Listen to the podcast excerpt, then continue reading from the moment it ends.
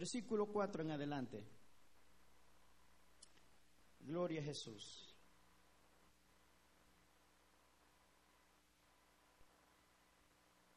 ¿Lo tienen todos? Dice así la palabra. Vino pues palabra de Jehová a mí diciendo, antes que te formases en el vientre te conocí y antes que nacieses te santifiqué. Te di por profeta a las naciones y yo dije, ah, ah, Señor Jehová, he aquí no sé hablar porque soy niño.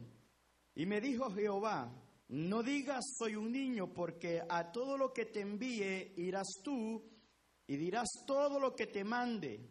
No temas delante de ellos porque contigo estoy para librarte, dice Jehová. Y extendió Jehová su mano y tocó mi boca y me dijo Jehová, he aquí he puesto mis palabras en tu boca. Mira que te he puesto en este día sobre naciones y sobre reinos, para arrancar y para destruir, para arruinar y para derribar, para edificar y para plantar. La palabra de Jehová vino a mí diciendo, ¿qué ves tú, Jeremías? Y dije, veo una vara de almendro.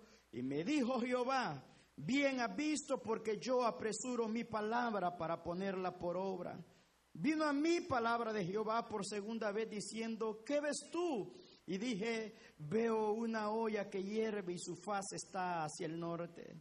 Me dijo Jehová, del norte se soltará el mal sobre todos los moradores de esta tierra, porque he aquí que yo convoco a toda la familia de los reinos del norte, dice Jehová, y vendrán y pondrán cada uno su campamento a la entrada de las puertas de Jerusalén y junto a todos sus muros en derredor y contra todas las ciudades de Judá. Y a causa de toda su maldad proferiré mi juicio contra los que me dejaron e incensaron a dioses extraños y la obra de sus manos adoraron. Tú pues ciñe tus lomos, levántate y háblales todo cuanto te mande. No temas delante de ellos para que yo no te haga yo quebrantar delante de ellos, porque aquí que yo te he puesto en este día como ciudad fortificada, como columna de hierro y como muro de bronce contra toda esta tierra, contra los reyes de Judá, sus príncipes, sus sacerdotes y el pueblo de la tierra. Amén. Vamos a orar. Padre bueno, gracias. Gracias por tenerlos un día más, Señor, para contemplar su hermosura en su casa y para poder inquirir en su templo, Señor. Le pedimos que a través de esta palabra usted nos pueda ministrar, nos pueda quebrantar y pueda hablarnos, Señor, porque sabemos que usted, Señor, siempre nos habla, mi Dios amado. He aquí, Señor, le pedimos que nos hable porque el Espíritu ciertamente nos está hablando y el pueblo necesita tener oídos para oír su palabra. Señora, abra, Señor, en esta hora todos esos oídos. Despierta el Espíritu, Señor, que está en medio de su pueblo. Avívanos, Señor. Visítenos en esta hora a través de su palabra, de su Espíritu. Quebrante nos haga la obra. Si hay algún necesitado en medio de su pueblo hoy, a través de la palabra, la palabra pueda suplir conforme a todas sus riquezas en gloria, Señor. Y si alguno ha venido enfermo en este día, Señor, pueda hallar en la palabra sanidad, pueda hallar en la palabra respuesta, pueda hallar, Señor, en esta hora ese sentido de vida, Señor. Si alguno ha perdido, Señor, esa visión hoy la puede recuperar a través de su palabra. El oír viene de la palabra, la fe viene de la palabra. Que en esta hora usted pueda aumentarnos la fe a través de la palabra. Ayuda nuestra fe, Señor en esta hora y que ahora todo pensamiento extraño, ajeno, contrario, pueda ser derribado y pueda ser llevado cautivo a la obediencia de Cristo Jesús. Que todos estemos en un sentir, en una misma mente y en un mismo parecer, para que la armonía suya, Señor, pueda venir su bendición, que es la vida eterna, que se derrama sobre su pueblo en esta hora, que su llenura, que su presencia, que su Espíritu Santo se mueva como se movía en el principio cuando usted creó todas las cosas y más ahora aún, Señor, que Cristo nos dijo que nos daría poder y que el Espíritu estaría todos los días con nosotros hasta el fin del mundo, amparados en esa promesa. Hoy, Señor, nos presentamos para abrir nuestro corazón y oír su palabra. En el nombre de Jesús. Amén. Y amén. Gloria al Señor. Pueden sentarse. En el primer milenio de la historia humana se distinguió por un mover teocrático, donde la cultura, donde la plástica, donde el arte, todo estaba centrado acerca de Dios, acerca de los ángeles, acerca de lo espiritual. Escultores muy conocidos pintaron, hablaron cosas bíblicas, pero en este segundo milenio las cosas cambiaron y ha venido el humanismo a tomar el lugar donde todo es por el hombre, para el hombre y todo se trata acerca de uno, acerca del hombre que lo puede lograr. Pero ha habido un despertar en estos últimos años acerca de las cosas espirituales. Gente que no es cristiana ahora está escribiendo acerca de ángeles, acerca de tu ángel guardián, acerca de cosas espirituales, incluso los psicólogos al principio no aceptaban lo que era la presencia del espíritu o del alma, ahora ellos creen en lo que es el espíritu y lo que es el alma y de lo que sucede espiritualmente en nuestra vida. Lo que quiero decir de que en estos últimos tiempos hay una confrontación de poderes donde nosotros necesitamos estar conscientes y claros de cuál es el significado de la vida. Porque el enemigo está en los últimos tiempos y sabe que le queda muy poco tiempo y va a haber una lucha. Así como sucedió en Egipto cuando Dios iba a liberar a su pueblo y mandó a Moisés. Dios le dijo a Moisés, tira la vara. Pero el faraón no se inmutó, no se admiró y solo palmió las manos para que sus brujos Janes y Jambres, como dice Pablo, vinieran y también hicieran lo mismo y sus varas también se convirtieron en serpiente. La consolación para el cristiano es de que el Señor nos ha dado la victoria porque la vara de Moisés que se convirtió en culebra pudo comer las otras dos culebras. Eso quiere decir que la victoria está asegurada para el cristiano. Pero cuando no tenemos un concepto claro acerca de nuestra vida, entonces nuestra vida muchas veces camina sin rumbo, sin destino, sin objetivos y sin metas. Y no puede haber una cosa, hermanos, que pueda afectar nuestra vida, es que alguien esté viviendo sobre la tierra y no sabe para qué vino a la tierra, qué hacer en la tierra y para qué Dios nos ha llamado para estar acá. Por eso el pensamiento que quiero compartir con ustedes tiene que ver en ser creadores de nuestros destinos,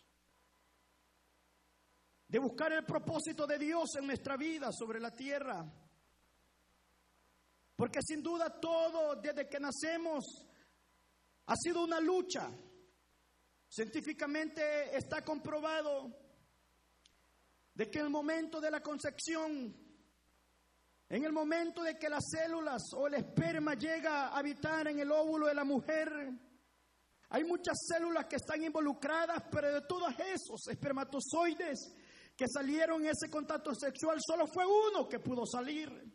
Los otros se quedaron en el camino. ¿Qué decir de tantos niños que mueren cuando están en el embarazo durante esos nueve meses y muchos han muerto? O muchos solamente al nacer han muerto. O podríamos decir que una fiebre o una gripe a muchos niños al nacer. Lo que quiero decirles es de que si hoy está aquí y yo estoy aquí, solamente puedo comprender que ha sido por la gracia de Dios que Él tuvo misericordia de cada uno de nosotros y que no permitió que nada nos pasara. Podemos ver a nuestro alrededor viviendo en grandes ciudades como en las cuales habitamos, donde hay mucho tráfico, donde suceden muchos accidentes. Podemos ver las ambulancias de un lado para otro, pero a usted no le ha sucedido nada porque ha sido la providencia de Dios que lo ha guardado y lo ha rescatado.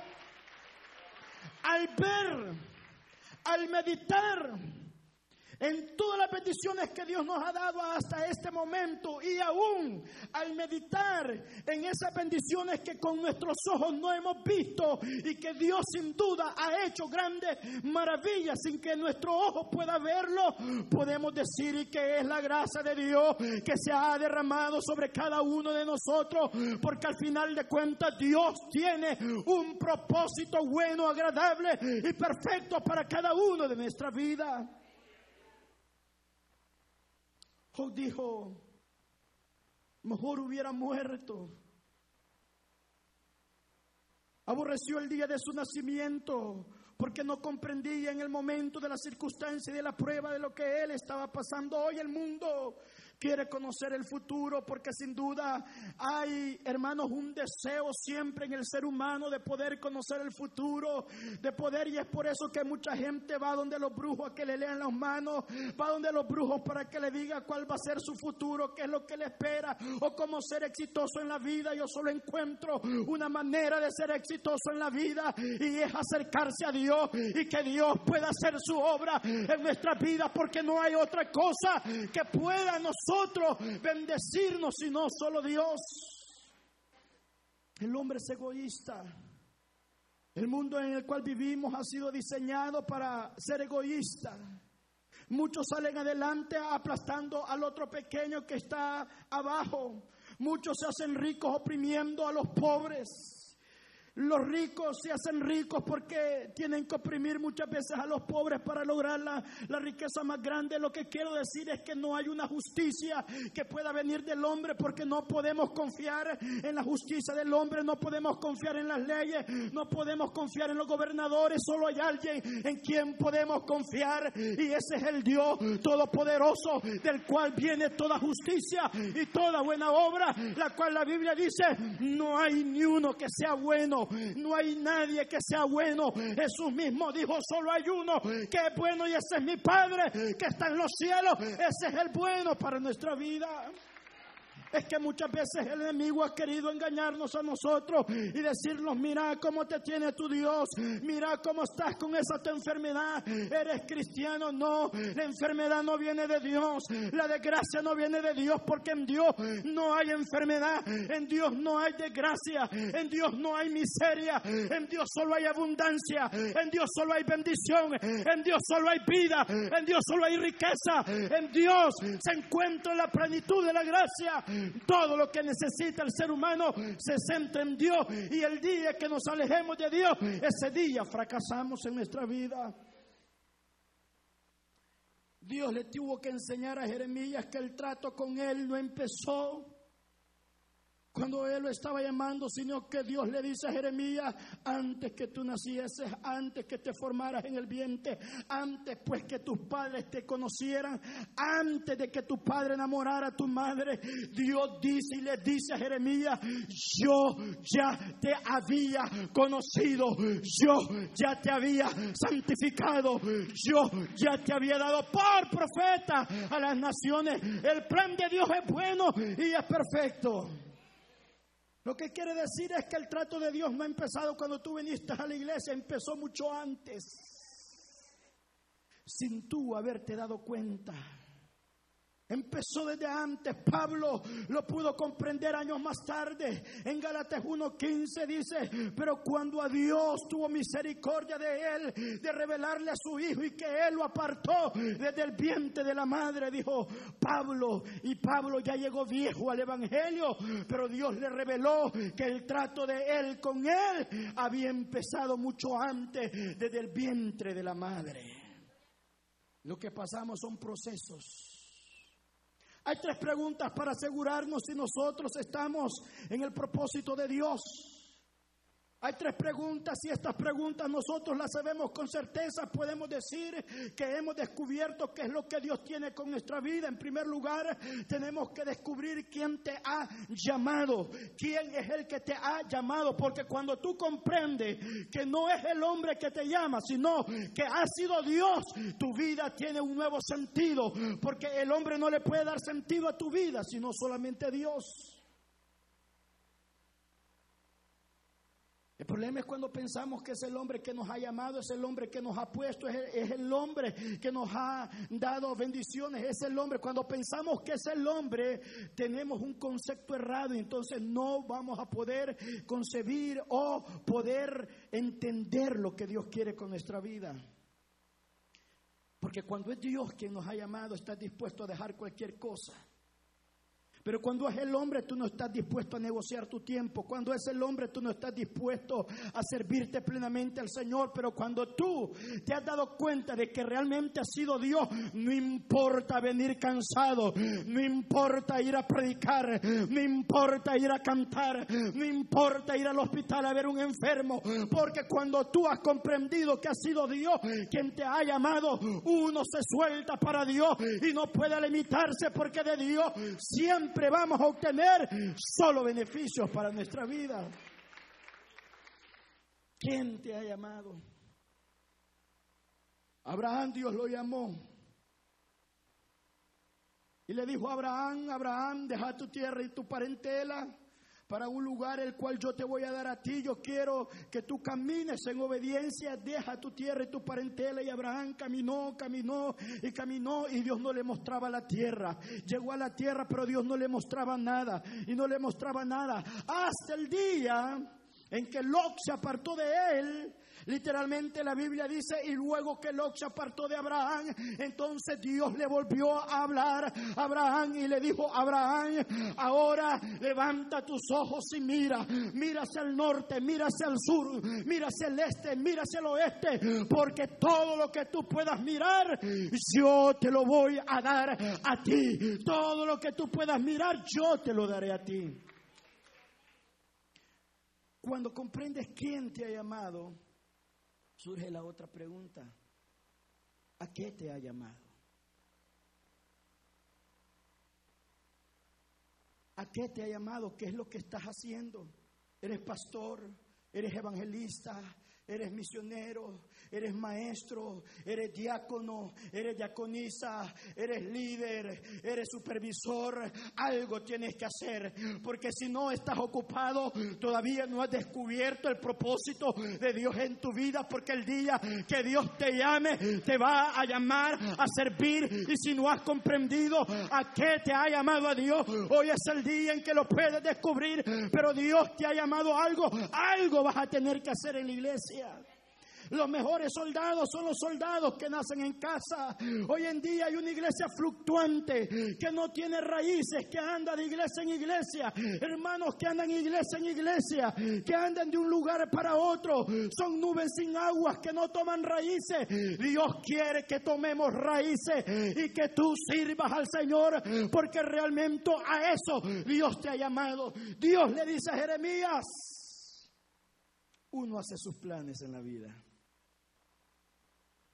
Voy a ser doctor, voy a ser que médico, voy a ser enfermera, voy a ser secretaria y todos hacemos un plan de vida en la vida, pero Dios cuando tiene a alguien que Él lo ha apartado del vientre de la madre, le dice, yo ya te he dado una profesión antes que tú naciese, tú no vas a hacer lo que tú quieras, sino que vas a hacer mi voluntad. Y yo te he dado a ti que tú eres mi profeta y nadie más va a ir por ti, no es otro, eres tú quien va a ir a hacer la voluntad de Dios, porque Dios ha puesto la mirada en ti. Y cuando Dios ha puesto la mirada en un hombre y en una mujer, Dios te va a llamar, y hacia las buenas y hacia las malas, pero Él te va a traer a hacer su voluntad, porque Él, los planes de Dios, no pueden ser alterados.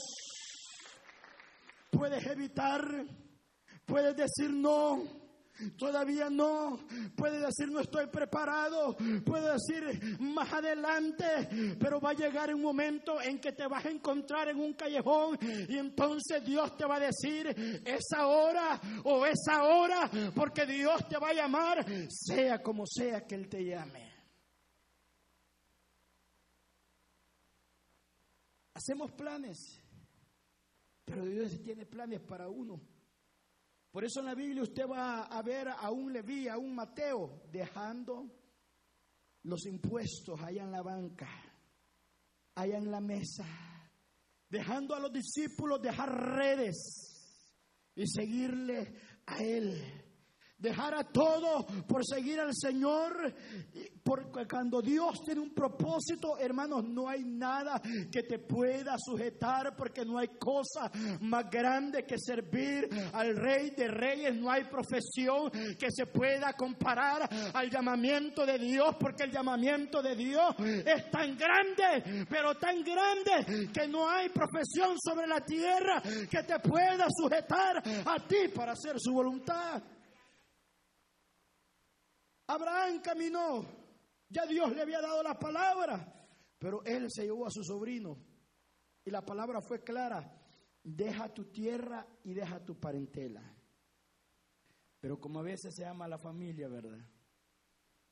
Se quiere tanto que se llevó a su sobrino y él caminaba y literalmente él no miraba las promesas de Dios cumplidas hasta el día en que Lot se apartó de él. Hubo problemas entre los pastores de Abraham, entre los pastores de Lot y entonces dijeron, lo vamos a apartar. Y literalmente allí fue cuando empezó todo. ¿A qué lugar te ha llamado? Lot visualizó miró la tierra, miró el Jordán y miró unas ciudades que estaban cerca del Jordán, Sodoma y Gomorra.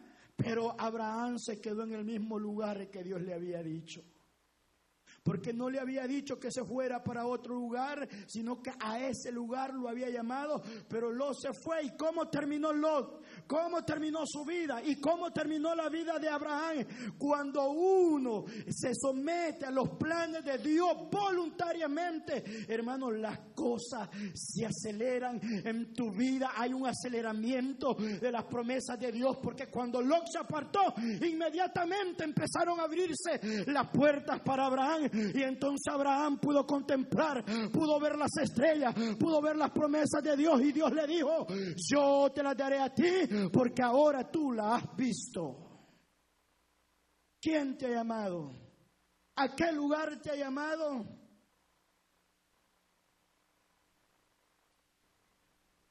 Y en tercer lugar, la visión. Dios nunca nos va a dar algo que tú no puedas ver. Por eso Dios le dice a Abraham, alza tus ojos y mira. Porque Dios nunca nos va a dar algo que tú no lo veas. Tienes que tener visión.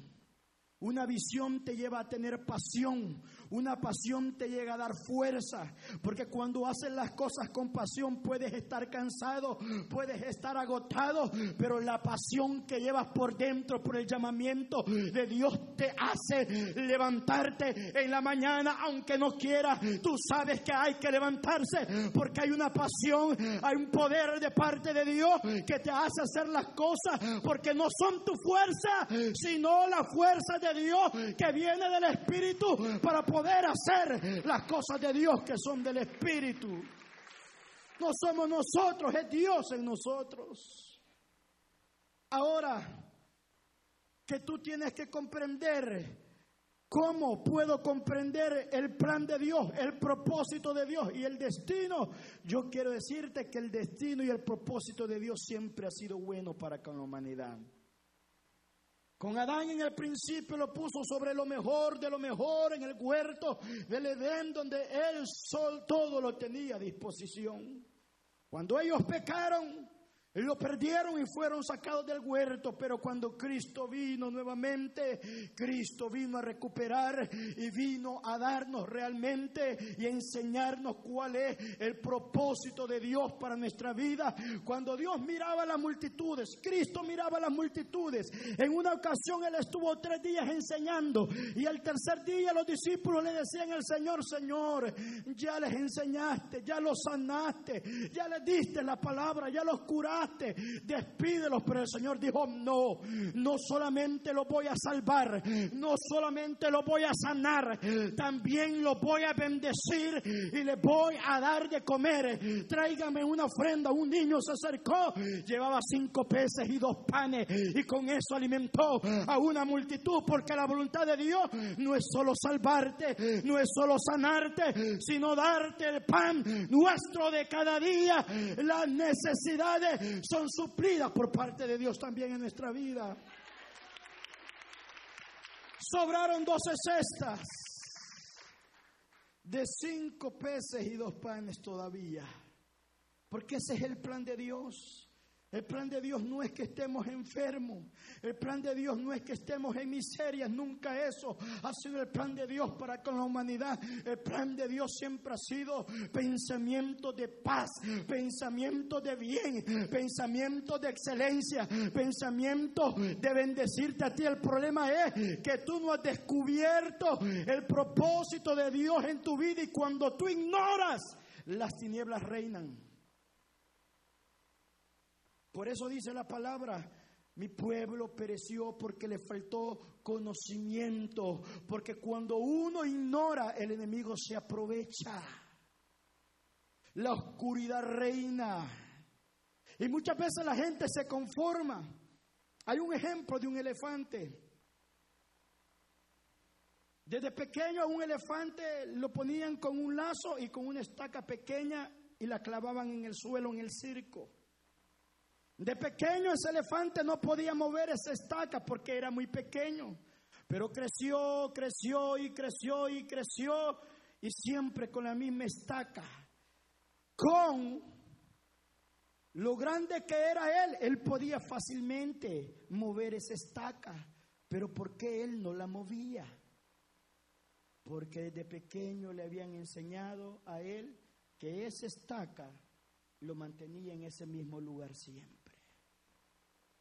Así vemos muchas personas hoy que problemas, circunstancias que lo ataron en el pasado, todavía lo siguen atando hoy en el presente, cuando en el presente tienen la bendición de poder de hacerse de esa estaca y no lo hacen porque ya se conformaron, porque pensaron que nunca pudieron cambiar. Dios quiere cambiar esa mentalidad de que no puedo, de que no hay. Esa mentalidad tiene que cambiar porque esa no es la voluntad del Señor.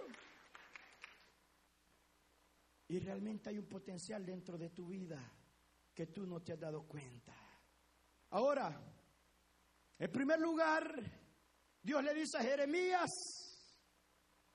que vaya a profetizar y que él iba a poner las palabras. Las cosas solo pueden cambiar a través de la palabra. No hay otra manera en la cual las cosas pueden cambiar porque la palabra tiene una característica que es el crear nuevas cosas y cambiar las cosas. Por la palabra de Dios fueron creados los cielos y la tierra. Por la palabra es que se recibe sanidad. Por la palabra es que se recibe fe. Por la palabra es que se recibe gracia. Todo lo que puede suceder alrededor de nuestra vida va a tener que hacer por la palabra y no por nada más. Tenemos que conocer la palabra. Jeremías la conocía. Jeremías venía de una familia sacerdotal, aunque se le había prohibido servir en el templo desde los tiempos de Salomón, cuando Salomón llegó al reinado, a la descendencia de Jeremías. Jeremías viene de una familia sacerdotal directamente de Moisés y directamente de la, de, de la familia de Abiatar. De allí pero cuando Salomón llegó al reino, el sacerdote quiso poner a otro hijo de David en el reino. Y cuando pusieron a Salomón en el reino, a ese sacerdote se le prohibió ministrar y por lo tanto Jeremías no podía ministrar en el templo, pero Jeremías conocía la palabra, conocía la ley. Dios se le acerca a Jeremías y Dios lo había apartado porque venía de una descendencia que conocía la palabra. Un sacerdote estaba capacitado para poder enseñar la palabra en medio del pueblo y cuando Dios se lo encuentra a Jeremías, se lo halla con una dignidad por el suelo. Soy un niño soy un niño y yo no puedo. Es que otro es mejor que yo, decimos a veces. Es que otro predica mejor que yo. Es que otro canta mejor que yo. Pero Dios te ha visto a ti. Es que yo no puedo. Mire, vinimos de una cultura de nuestros países donde hay unas palabras muy comunes que escuchábamos desde pequeño. No sé, no puedo y no tengo. Y se han arraigado mucho en la cultura hispana. No sé, no puedo y no tengo. Y muchas veces son las mismas palabras que le seguimos diciendo a nuestros hijos cuando eso tiene que ser cortado de raíz, porque Dios siempre tendrá algo nuevo para sus hijos, siempre Dios tiene algo, cada día son nuevas las misericordias de Dios para con nosotros. El pan nuestro cada día Dios nos lo da, pero vivimos con esa cultura.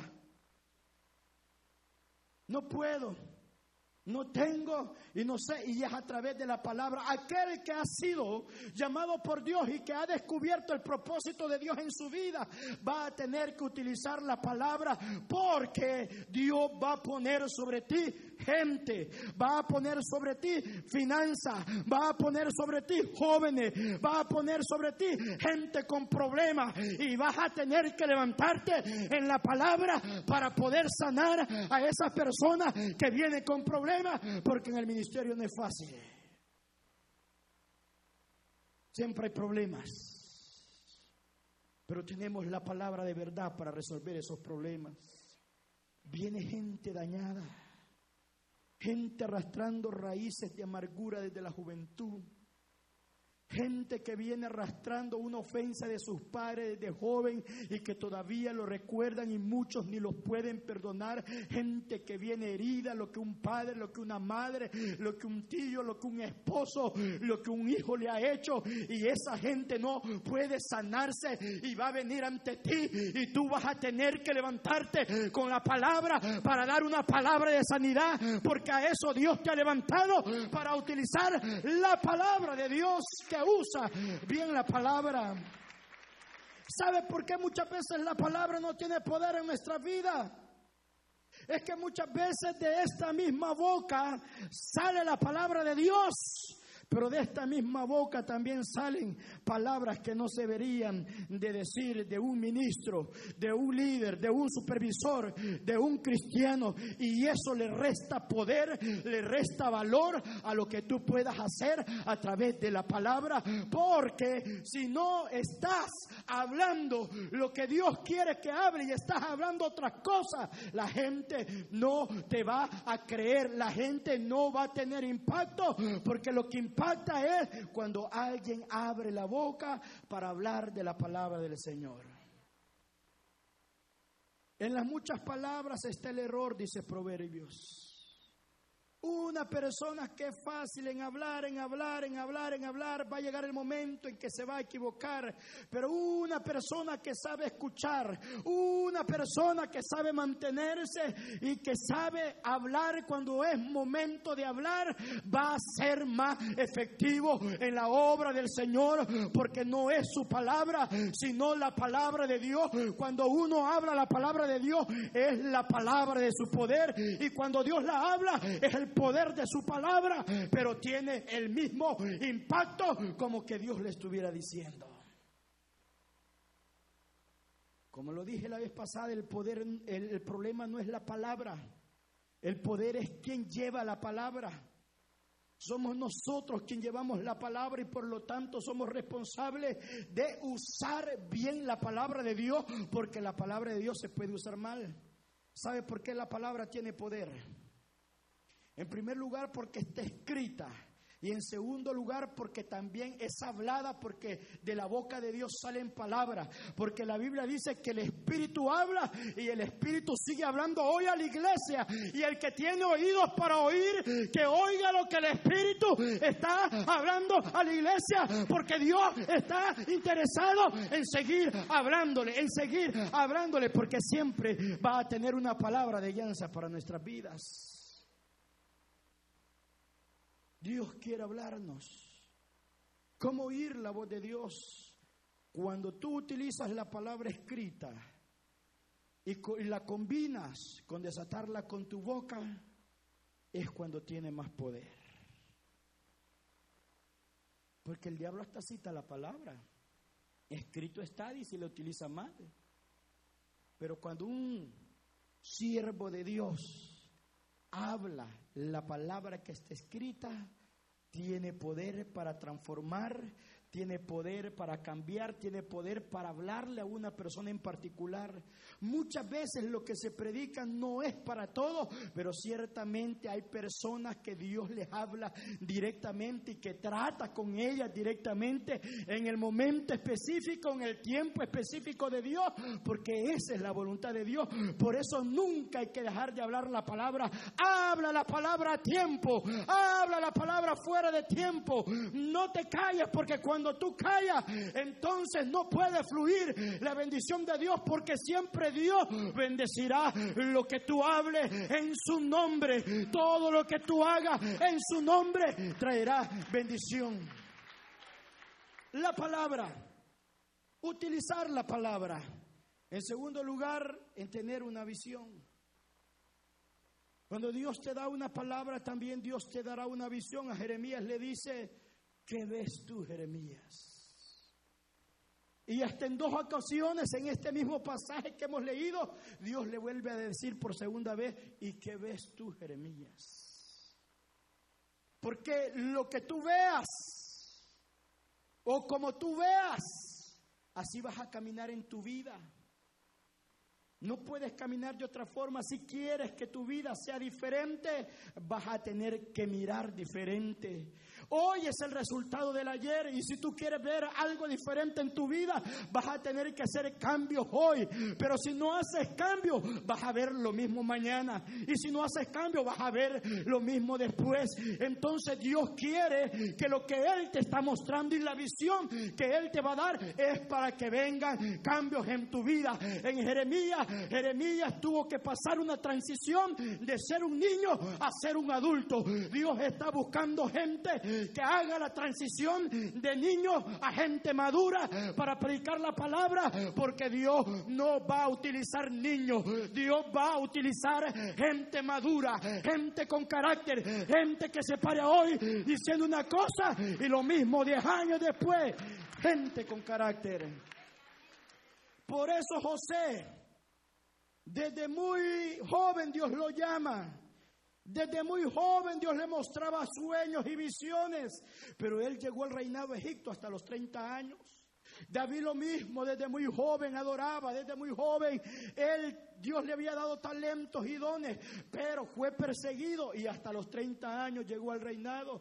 Los sacerdotes, los sacerdotes empezaban su vida sacerdotal hasta los 30 años, hasta los 50 y después de los 50 estaban allí esperando de tiempo en tiempo, como le sucedió al papá de Juan el Bautista, Zacarías, que de tiempo en tiempo le tocaba conforme a la familia. Juan el Bautista empezó su ministerio hasta los 30 y Jesús mismo hasta los 30, porque en la cultura judía una persona menor de 30 años era considerada todavía inmadura para poder servir. Todo es un proceso en la vida. Hasta que Dios termine de hacer las cosas contigo y te prepara, es entonces cuando te confirma. Porque David fue ungido muy joven, pero Dios lo confirmó en el reinado hasta los 30 años. Tuvo que esperar bastante tiempo, hermanos. Y así muchas veces es el proceso con nuestra vida. El resultado del éxito no es de la noche a la mañana. El resultado del éxito y de la bendición de Dios viene de un proceso de venir tratando y tratando, revelándote, preparándote, diciéndote lo que tienes que hacer, a dónde vas a servir, a qué lugar te ha llamado. Es un proceso. Y lo mismo le pasó a Jeremías, siendo de una familia sacerdotal, Dios lo llama a proclamar la palabra y le dice, hay que tener visión. La visión es como el embarazo. Llega un tiempo en que tiene que estar siendo formado dentro de ti, pero va a tener un tiempo en que tiene que salir de ti. Es anormal que un niño pase más de nueve meses en el vientre de una madre. Es anormal que Dios venga tratando contigo durante mucho tiempo y tiempo y tú sigas haciéndole largas al Señor. Cuando el Señor te está hablando, va a llegar el momento, sea como sea, Dios te va a llamar y tienes que estar preparado porque si no estás preparado y no quieres levantarte y sigas queriendo vivir entre dos aguas, entre dos pensamientos y claudicar en tu vida, va a llegar el momento en que Dios te va a definir a ti y no vaya a ser que te pase lo de Jonás, que no quería, que no quería, que no quería, y hasta que Dios mandó un pez. Tuvo que clamar desde allá adentro para que tuviera misericordia. Es que cuando Dios tiene un plan, hermanos, Dios lo lleva a cabo. Hay que tener visión. La visión va a tener que salir de tu vida. O sea, tú tienes que verte diferente en el futuro. El problema de nosotros es que vemos nuestro presente, pero Dios, el hombre empieza a ver su vida del pasado al presente. Dios al contrario. Dios planifica tu vida del futuro al presente. Jesús les dice a los discípulos, me voy pues a preparar morada para que donde yo esté, vosotros también esté. Él se fue a preparar el futuro para que cuando sea el momento, Él nos meta a eso. Hay una palabra que me gusta mucho. Efesios 2.10 dice, porque somos hechuras suyas creados en Cristo Jesús para buenas obras, la cual Él preparó de antemano para que anduviésemos en ella. Dios de antemano ha preparado un camino. Dios de antemano ha preparado por donde voy caminando. Voy caminando, voy caminando. Yo no lo sé, pero Dios ya lo tenía preparado. Es como la cebolla, una corteza tras otra corteza. Si Dios decidiera revelarnos el futuro de un solo, no comprenderíamos. Dios no nos ha diseñado para que conozcamos en sí cada momento y etapa de nuestro futuro. Nos ha dicho que nos espera el final del futuro, pero el paso a paso, el paso a paso, tienes que irlo aprendiendo en el presente de Dios, porque Dios le gusta que uno día con día haga un trato personal con Él. ¿Cómo así, hermano Ulises? ¿Usted cree que en el huerto del Edén Adán conocía el futuro? ¿Cree usted que Adán conocía el futuro cuando fue creado? Fue creado imagen de Dios, pero ¿cree usted que él conocía el futuro? Si él hubiera conocido el futuro, él no hubiera fallado. Él solo conocía el presente.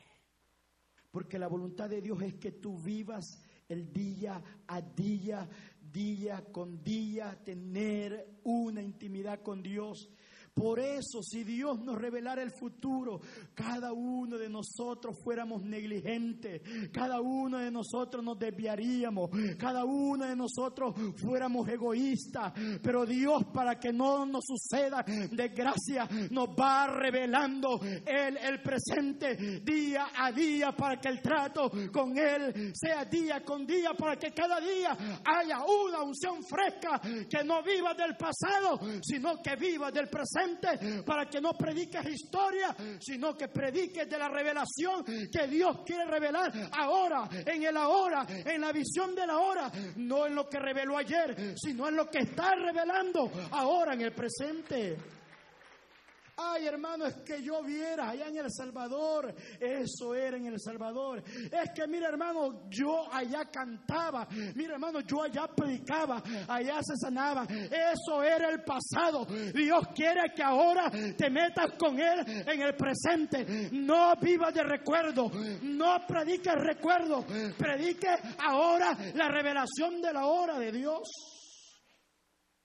Pasado ya no cuenta es nuestro presente, cómo está nuestra vida, cómo está nuestra alma, cómo está nuestro fuego, a dónde nos desviamos. Dios quiere que si te has desviado, hoy vuelvas al camino, hoy vuelvas a la senda. No hay otro mensaje, es el mismo. Tienes que alinearte a la voluntad de Dios. Cuando uno empieza a ver cómo Dios ha venido tratando con uno, hermanos, uno no se imaginaba, por lo menos yo no me imaginaba, por lo menos que iba a predicar o algo, porque cuando era joven era muy tímido, era muy apartado, era muy solitario. Pero poco a poco el Señor ha venido tratando y ha venido tratando y esto es un proceso, un proceso, pero es antinatural que tengamos mucho tiempo en el Evangelio y que no queramos servir y que no hayamos conocido la voluntad de Dios en nuestra vida. Es una desgracia que muchos lleguen a la muerte sin haber comprendido qué es lo que Dios les había diseñado para hacer acá dentro de la congregación, dentro de tu familia, dentro de tus hijos. Eh, conocer el plan de Dios en tu vida es vital para poder vivir y caminar sobre la voluntad de Dios. No es solamente oír la palabra, hermanos. Es tratar de vivir la palabra y caminar sobre ella. Porque Dios ha prefijado una línea, una línea. El tiempo del hombre es lineal, pero el tiempo de Dios es vertical. Y cuando el tiempo crono y el cairo de Dios se encuentran, es cuando tú entiendes, es cuando a ti se te revela, es cuando tú conoces y entiendes la voluntad del Señor. Hay cosas que no habías entendido, pero que las llegas a comprender cuando viene una palabra rema, una palabra que hace la diferencia y una palabra que te hace cambiar Muchas veces no vemos la gloria de Dios porque no maduramos. El padre del hijo pródigo, con dolor en el alma, dejó ir a su hijo. Le dio la herencia, pero hizo algo. No lo fue a buscar. Lo dejó que madurara. El mismo hijo pródigo tuvo que levantarse, no lo levantó nadie. Si tú estás esperando que alguien te levante o que muchas veces utilizamos la palabra que dice pacientemente esperé en Jehová, pacientemente puedes estar esperando, pero si estás siendo negligente, si no estás haciendo nada, de nada te va a servir porque Dios está esperando que tú te levantes primero para Él poder enderezar tus pasos también. Él dijo, y volviendo en sí, es que muchas veces, hermanos, andamos en otro mundo. La mente y nuestros pensamientos vuelan. Y muchas veces no recibimos porque nuestros pensamientos están en otro lado, nuestros pensamientos están centrados en otras circunstancias y entonces nuestra mente no está aquí. Tienes que volver en sí, tienes que Dios tiene que despertarte ese espíritu que está dormido, despertando a los soldados, despertando a los labradores, despertando a los predicadores, despertando a los misioneros, a los pastores, a los evangelistas, a las misioneras que están ahí sentados, a los misioneros, Dios te va a despertar y te va a dar una visión y vas a tener que caminar sobre esa visión. Visión de parte de Dios. Dos veces Dios le dice a Jeremías, ¿qué ves tú? Dios quiere asegurarse que lo que Él te está mostrando es lo mismo que tú estás viendo, porque muchas veces estamos mirando cosas diferentes. Y muchas veces cuando Dios te revela cuál es su voluntad contigo y te dice quién te ha llamado y has comprendido a qué lugar te ha llamado y a qué te ha llamado, Dios te va a probar tu fe y te va a probar tu visión, porque todo lo que Dios llama, Dios lo prueba y te probará y serás probado. Llegó el rey de Israel donde Eliseo le dice, Eliseo, los asirios vienen contra nosotros. le dice Eliseo, cálmate. Abre la ventana, le dijo. Toma un arco y toma una saeta, le dice. Y entonces Eliseo empezó a profetizar y le dice, saeta de Jehová. Y entonces prueba el rey y le dice, ya le había dado la victoria desde que el profeta le dijo, saeta de Jehová, le estaba diciendo, así dice el Señor. Y le dice, golpea tierra, le dice. Y empezó a golpear tierra el rey. Y el rey solo tocó tierra tres veces. Y Eliseo se enoja y le dice, ¿por qué te detienes? ¿Por qué te detienes? Es la pregunta. ¿Qué es lo que te ha estado deteniendo? ¿Es Lot? ¿Es el pariente de Isaías que cuando él murió, él llegó a ver la visión de Dios? ¿Qué es lo que te está deteniendo a ti que te impide ver más allá de lo que Dios tiene preparado contigo? Muchas veces estamos limitando a Dios. Dios quiere que en esta noche tú quites todas las limitaciones que te están deteniendo y puedas mirar lo que Él ha preparado para ti. Lo que Él ha preparado para ti son cosas grandes, no cosas pequeñas, cosas que te harán caminar en la voluntad de Él. Tres veces tocó Eliseo, le dice, si hubieras tocado cinco veces, no solamente los hubiera vencido, sino que los hubiera destruido. Nosotros somos los que limitamos a Dios en todas las áreas. Rogamos a Dios para que Dios nos visite y nos dé un avivamiento y un despertar en el Espíritu, para que podamos levantarnos porque, hermanos, Dios tiene mucho más para nosotros. La sabiduría de Dios que viene sobre los hijos de Dios es para poder disfrutar de las bendiciones que Dios tiene para cada uno de nosotros. Si hay alguien que disfrutó de las bendiciones de Dios, fue ese hijo pródigo. Porque disfrutó la herencia y cuando volvió, mataron el becerro más gordo que solo se mataba en momentos súper especiales. Le pusieron un nuevo vestido. Y el padre se atrevió nuevamente de ponerle un anillo en su mano. Lo besó y le dijo que lo seguía amando. ¿Y sabe qué significaba ese anillo? Significaba que él iba a ser el administrador de todos los bienes, porque ese anillo representaba autoridad, lo que Dios nos ha dado a nosotros es autoridad, no la autoridad del hombre, sino la autoridad que viene de arriba para deshacer todas las obras del diablo, para destruir, para derribar y para ponerte sobre naciones por la palabra nada más. Es la autoridad de Dios. Tener visión. Y por último, tener carácter. Porque le dice, vete a predicar. Y no digas, eres un niño. No digas que no puedes.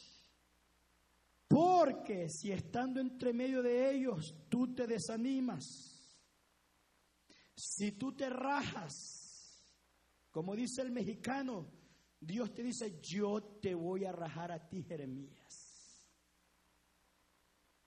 Si se te van las fuerzas y si estás dudando y claudicando, no te atrevas, Jeremías. No tengas miedo porque yo voy a estar contigo. No tengas temor. Hermano, el temor es lo contrario de la fe. ¿Ha visto usted esos aparatos? Bueno, hoy en día casi no se ven, pero habían esas caseteras que había un botón para adelantar y otro para retroceder. La fe te adelanta, el temor te hace retroceder atrás. El temor te paraliza, no te deja hacer las cosas, te hace quedarte allí. Pero Dios le dice a Jeremías, no temas, porque ese es el principal problema. Hoy en día tiene miedo, no, déjate utilizar por el Señor. Si estás en el agua, eres un pez y el pez puede habitar en el agua. Si eres un hijo de Dios y estás en el Espíritu, Dios te va a utilizar en el Espíritu, porque las cosas del Espíritu no hay límite para el Espíritu. No hay ley para el Espíritu. Todo es posible cuando se está en el Espíritu del Señor. No temas, Jeremías. No tengas temor. Dios le dice a Israel, yo les he dado la tierra de Canaán a ustedes. Pero ahí habían gigantes. Yo ya le había dicho que esa es la tierra de ellos, pero ahí había gigantes y allí tenían que pelear. Dios te ha dado ya la victoria en tus manos, pero hay gigantes. Y no vas a estar sentado, no vas a estar sin hacer nada, vas a tener que levantarte con la espada de la palabra para poder vencer al enemigo, porque las bendiciones la tiene el cananeo, la tiene el eteo, la tiene el fereceo, pero Dios te ha dicho, eso te pertenece a ti y yo te la he dado, esa es tu bendición y vas a tener que lucharla y levantarte para obtenerlas vas a tener que pelearlas. En otras palabras, cuando David andaba huyendo,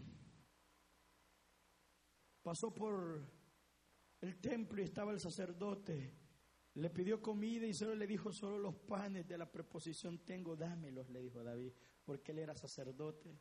¿No tienes alguna arma esté por acá? Le dice David, porque no andaba ni arma. Y le dice, ¿te acuerdas David cuando venciste a Goliat? Sí, me acuerdo. ¿Te acuerdas la espada que le quitaste a él y que la pusiste aquí en el templo del Señor para recordar siempre la victoria de Dios? Sí, esa tengo. Pues no hay mejor espada que esa. No hay mejor espada que la palabra del Señor para poder vencer. Porque cuando vienen los dardos del enemigo podemos decir, escrito está. Así dice el Señor. Así dice el Santo de Israel. Aquí hay palabra en mi boca porque Dios dice, ahora he puesto mis palabras en tu boca. Esa es la cualidad del que ha sido llamado por Dios. Que las palabras que él habla no son sus palabras, sino las palabras de Dios. Está fácil, hermano, no hay que inventar. Hay que decir la palabra que está escrita y tiene poder. Y cuando tú te apoderas del poder que hay en la palabra escrita, es cuando las cosas sobrenaturales de Dios empiezan a suceder en tu vida y se te empiezan a abrir las puertas y hay un momento de aceleración en tu vida y empiezas a ver que las puertas se te están abriendo a ti, no es por ti, es por la palabra que tú has sembrado anteriormente, es por la palabra que tú has sembrado. Por eso hay que sembrar la palabra. Hay que tener carácter. Así es esto en el negocio, hermano. Aquel que quiera sobresalir en la empresa, en el negocio, en cualquier ámbito de la vida, va a tener que agarrarse, va a tener que luchar, va a tener que hacer uso de todo lo que tenga a su disposición, porque el enemigo no va a querer soltar las bendiciones, hermanos. Va a haber que lucharlas. Es que hay que despojarse de todo aquello que nos asedia y hay que correr la carrera porque Pablo dice, tú eres un soldado. ¿Cómo es el soldado? ¿Cómo es el army acá? Llegas al army, lo primero que te ven a ti y te llaman, te va a pasar tijera, te quitan el, el cabello en primer lugar. Y te dicen, Cinco te levantan a las cuatro, cinco de la mañana, cinco minutos para cambiarte, cinco para bañarte y vamos a correr y lo sacan a correr para estar preparado. A muchos no les gusta cuando empieza, pero si no te has ejercitado como soldado, cuando vayas a la guerra te vas a morir. Por eso tiene que ejercitarse en el Señor, en la palabra, en la intimidad de Dios para cuando vengan las circunstancias puedas resistir al enemigo. Y una vez que resistas al enemigo, Él va a oír de ustedes. Y cuando aleluya, las bendiciones vendrán de parte de Dios. Porque el que es probado también es galardonado. Les he dicho que siempre que hay oposición en cualquier circunstancia, cuando veas oposición en tu reunión, cuando veas oposición cuando vienes para la iglesia, cuando veas oposición en tu familia, cuando veas oposición en tu trabajo, algo grande viene para ti. El enemigo quiere cegarte, quiere impedirte que no lo veas, pero Dios dice, hay que resistir, hay que resistir, porque viene ese aceleramiento de promoción para tu vida. Dice que a José lo llegaron a sacar de la cárcel aligeradamente, apresuradamente, porque cuando Dios acelera la palabra es para bendecirte, es para promoverte y es para darte cosas más grandes sobre tu vida. Si es que hermanos, descubriendo la voluntad de Dios, somos creadores de nuestro propio destino. ¿Qué es lo que hace retroceder que los propósitos de Dios se cumplan en nuestra vida? Si Abraham desde un principio no se hubiera llevado a Lot, hubiera visto la gloria de Dios más rápido. Lo que te quiero decir es, cuando tú estás embarazado de una visión de parte de Dios, tú buscas personas que tienen la misma visión que tú. Cuando María fue a visitar a Elizabeth, María solo dijo, ay Elizabeth, y lo que había en el vientre de, de ella y en el vientre de Elizabeth, dice que el niño empezó a saltar, empezó a golpear porque cuando tú estás embarazado de alguien, vas a tener que arrimarte con alguien que tenga la misma visión, la misma fe, la misma naturaleza. No vas a, buscar a alguien que ande en circunstancias hablando, hermanos, diferentes. No vas a tener que buscar gente que tenga el mismo lenguaje, la misma visión, la misma unción, porque es la manera en que vas a crecer. Vas a tener que saltar sobre las circunstancias. No te dejes vencer siempre que haya oposición en la vida. El diablo sabe que hay una bendición tan grande. Jesucristo iba a pasar el lago de Galilea, allá donde estaba el endemoniado Gadareno. Solamente se subió a la barca y se vino una gran tempestad. Al otro lado había alguien que necesitaba liberación, pero el enemigo sabía y levantó una gran tempestad. El pueblo de Israel estaba siendo agobiado por Goliat, pero cuando se presentó David, hermano, y vio esa circunstancia, él se levantó en el Señor, no vio lo grande que era Goliat, sino que miró la grandeza de Dios.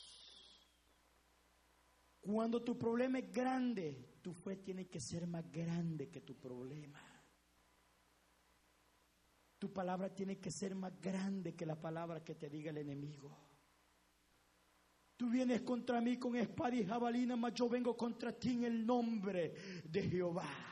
Jehová te ha entregado en mis manos y ahora yo te voy a cortar la cabeza. Y no andaba espada, andaba una onda, pero él profetizó, dijo una palabra con la espada de Jehová, con la misma espada que Goliat tenía, con esa misma le cortó la cabeza. Ha llegado el momento, el tiempo de Dios, donde todo se te van a abrir las puertas, donde el enemigo se le va a cortar la cabeza y vas a ver la bendición de Dios fluir en tu vida y ya no será la que está allí agobiada, llorando, no, deje ese lloriqueo. Dios quiere que te levante, deja las excusas, porque Dios quiere utilizarte para cosas grandes en el Señor. Voy a orar en esta noche. Pero si alguien quiere alinearse a la voluntad y descubrir el propósito de Dios, de los amigos que nos acompañan, yo hago un llamado un llamado a aquellas personas que todavía no han creído y quieran entregar su vida ahora al Señor Jesucristo. Hago un llamado para que puedan venir. Ven, no te detengas, no claudiques, ¿sabes? El Señor es el camino, la verdad y la vida. No hay nadie más que pueda cambiar la vida de la persona. Hoy es el llamado, hago un llamado a esos amigos en esta hora. Si hay alguien que quiera reconciliarse, algo el llamado en esta hora. Ven, no te detengas, la iglesia orando, hay que quebrar cadenas en esta hora. Hago un llamado en esta hora. Ven, pasa adelante. Si estado agobiado, si has estado que no le hayas sentido a la vida, hoy Dios le puede poner propósito a tu vida. Ven a Cristo en esta noche. Te hago el llamado en esta hora. No hay nadie. Es el Espíritu que te ha